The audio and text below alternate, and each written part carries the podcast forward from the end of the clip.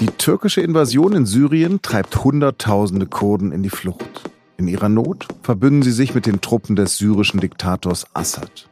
Über den Wahnsinn dieses Krieges spreche ich gleich mit Paul Anton Krüger, dem stellvertretenden Außenpolitikchef der Süddeutschen Zeitung. Sie hören auf den Punkt und am Mikrofon ist Lars Langenau. Die Kurden haben keine Freunde, aber die Berge. Selten spiegelte ein Sprichwort so die Realität wider, wie wir gerade im Norden Syriens erleben können. Dort haben die Kurden in einem quasi autonomen Gebiet ein selbstverwaltetes Gemeinwesen aufgebaut. Politisch einigermaßen stabil und mit demokratischen Partizipationsmöglichkeiten. Doch dann entzieht US-Präsident Trump den Kurden plötzlich die Unterstützung. Bisher waren sie seine Verbündeten im Kampf gegen den Islamischen Staat. Und mit diesem Schritt gaben die USA dem türkischen Präsidenten Erdogan grünes Licht für einen Einmarsch. Seit knapp einer Woche rollt jetzt eine völkerrechtswidrige Invasion türkischer Truppen dieses zarte Pflänzchen der Demokratie im Nahen Osten nieder. Seither kommt es zur Hinrichtung und die IS-Kämpfer werden aus kurdischen Gefängnissen befreit. Und obwohl sich Trump in einem einzigartigen Slalom jetzt um Schadensbegrenzung bemüht, sollen inzwischen 275.000 Menschen auf der Flucht sein. Über die Situation in Nordsyrien spreche ich jetzt mit dem ehemaligen Nahostkorrespondenten der SZ Paul Anton Krüger. Paul Anton Erdogan will zwei Millionen Flüchtlinge im Norden von Syrien ansiedeln. Was passiert da eigentlich gerade? Wie kann man das beschreiben? Das ist die Frage, was dieses Projekt eigentlich soll. Also es gibt ja zwei Gründe, warum die Türkei diesen Krieg dort jetzt führt. Das eine ist, dass sie sagt, sie werden von der YPG, also der Kurdenmiliz, die dort herrscht, bedroht, weil die ein Ableger der PKK ist. Die PKK wiederum führt halt seit Jahrzehnten einen blutigen Krieg gegen den türkischen Staat.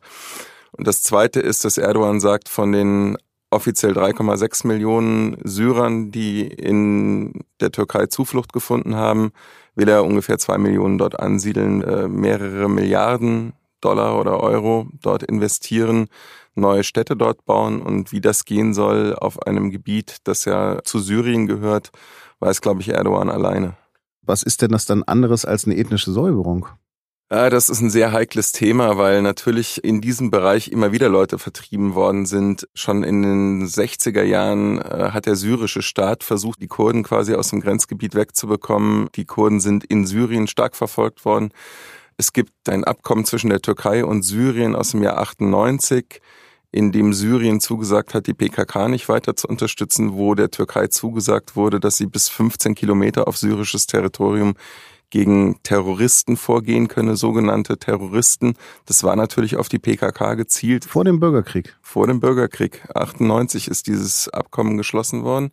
Das ist insofern interessant, weil der russische Außenminister Lavrov auf dieses Abkommen kürzlich rekurriert hat und gesagt hat, das gelte ja heute noch, was man als Hinweis nehmen kann, was für Russland akzeptabel sein könnte. Also eine vorübergehende Invasion, die sich auf einen Streifen von 15 Kilometern beschränkt und eben nicht die 30 Kilometer, die Erdogan will. Und dann letztlich eine Lösung, bei der die Türkei wieder rausgeht. Ja. Also Russland hat immer gesagt, die territoriale Integrität Syriens darf nicht gefährdet sein. Das heißt, man ist nicht bereit, eine dauerhafte türkische Besatzung dorthin zu nehmen. Das erste Opfer, sagt man in Kriegen, ist die Wahrheit. Wie sieht das denn gerade aus? Man hört schlimme Berichte darüber von Menschenrechtsverletzungen, von Bombardements auf Zivilisten. Was weißt du darüber? Also es gibt Propaganda von beiden Seiten. Sie ist sehr aggressiv. In der Türkei werden sämtliche kritischen Berichte über diese Offensive äh, mit Strafverfolgung beantwortet. Nicht alles, was die Kurden verbreiten, ist nachvollziehbar oder überprüfbar. Was man, glaube ich, sagen kann, auch unabhängig bestätigt, ist, dass es massive Luftangriffe und Artilleriebeschuss gibt, von dem natürlich die Türkei behauptet, dass er sich gegen legitime militärische Ziele richtet. Und man aber weiß, dass sie auch zivile Gebiete treffen. Es gibt relativ gut belegte Hinweise darauf, dass die syrische Nationalarmee, die dort in Kooperation mit der türkischen Armee einmarschieren, verschiedene Menschenrechtsverletzungen schon begangen haben, also Hinrichtungen von kurdischen Kämpfern. Eine kurdische Politikerin wurde ermordet, die wurde aus ihrem Auto rausgezerrt. Der Hergang ist nicht genau geklärt, aber das ist klar, dass eben mit der Türkei verbündete syrische Milizen an solchen Verbrechen beteiligt sind. Ist es denn pure Verzweiflung, dass die Kurden jetzt die Truppen von Assad zur Hilfe rufen? Der Kommandeur der syrisch-demokratischen Kräfte hat ganz klar gesagt, wenn wir vor der Wahl stehen, einen Genozid über uns ergehen zu lassen oder einen Kompromiss mit dem Regime einzugehen, dann werden wir uns immer für unser Volk entscheiden. Also die Kurden sehen es auf jeden Fall so, dass ihnen keine andere Wahl geblieben ist. Zur Wahrheit gehört schon auch, dass die Kurden in Nordsyrien immer ein ambivalentes Verhältnis zum Regime hatten. Sie haben sich nie dem Aufstand gegen Assad angeschlossen. Sie haben nie gesagt, sie wollen einen unabhängigen Staat. Sie haben immer gesagt, sie wollen eine Autonomie innerhalb eines syrischen Staates.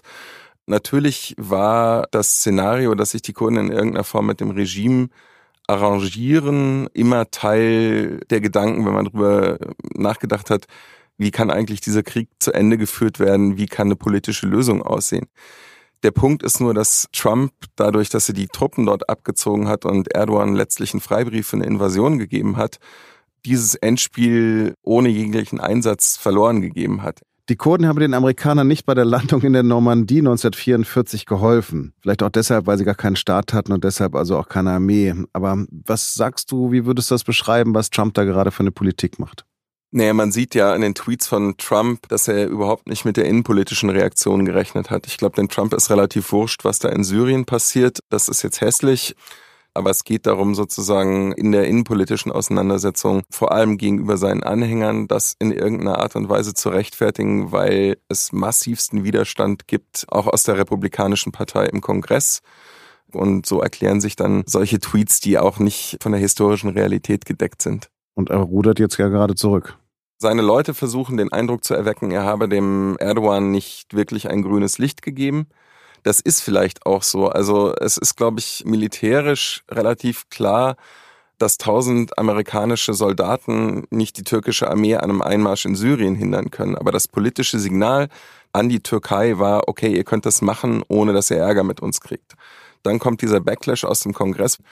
Und jetzt versucht man es so darzustellen, als ob die Sanktionen, die da verhängt werden, eine Kooperation des Kongresses mit dem Weißen Haus seien. Das ist letztlich eine Executive Order, die der Präsident dort unterzeichnet hat, ein Präsidialdekret. Aber er kommt ja damit nur wesentlich schärferen Sanktionsforderungen aus dem Senat zuvor. Also er ist getriebener seiner Entscheidung. Vielen Dank und jetzt noch Nachrichten. Die meisten Jugendlichen in Deutschland sind tolerant und weltoffen. Sie interessieren sich für Politik, stehen der Europäischen Union positiv gegenüber und blicken eher optimistisch in die Zukunft. Das sind die Ergebnisse der 18. Shell-Jugendstudie, die am Dienstag in Berlin vorgestellt wurde. Mehr als 70 Prozent der 12- bis 25-Jährigen haben allerdings auch Angst vor Umweltverschmutzung und 65 Prozent fürchten die Klimakrise. Allerdings ist auch eine nicht gerade kleine Gruppe von Jugendlichen offen für populistische Positionen. Der Internationale Währungsfonds korrigiert seinen Konjunkturausblick für Deutschland nochmal nach unten. Außer in Italien wird das Wirtschaftswachstum in diesem Jahr in keinem Industriestaat so niedrig ausfallen wie in Deutschland. Der IWF begründet die Entwicklung mit einem Mix aus außenwirtschaftlichen Faktoren und hausgemachten Fehlern. Bundesfinanzminister Scholz geht währenddessen davon aus, die Probleme könnten durch, so wörtlich, politisches Handeln wieder aufgelöst werden. Der Münchner Mieterverein hat vor Gericht einen großen Erfolg erzielt. Der Eigentümer einer Wohnanlage wollte wegen einer Modernisierung die Mieten um bis zu 163 Prozent erhöhen. Da das seit Januar nicht mehr erlaubt ist, hatte er das vier Tage vor Silvester angekündigt. Zu Unrecht, wie das Oberlandesgericht jetzt urteilte. Hans-Georg Maaßen war Chef des Verfassungsschutzes und stürzte. Jetzt ist er weg und doch auch nicht. Auf der Seite 3 der SZ finden Sie am Mittwoch eine Reportage über diesen umstrittenen Ex-Beamten, der schon immer gerne in der Politik mitmischte. Der Titel Schmerzfrei. Auf sz.de unter der Rubrik Das Beste aus der Zeitung können Sie den Text mit SZ Plus schon um 19 Uhr lesen. Wenn Sie noch kein SZ Plus Abo haben sollten, dann können Sie sich einen kostenlosen Testzugang anlegen oder für 1,99 Euro einen Tagesplatz kaufen und alle Artikel der SZ vom Mittwoch digital lesen. Redaktionsschluss für Auf den Punkt war 16 Uhr. Vielen Dank fürs Zuhören und bleiben Sie uns gewogen.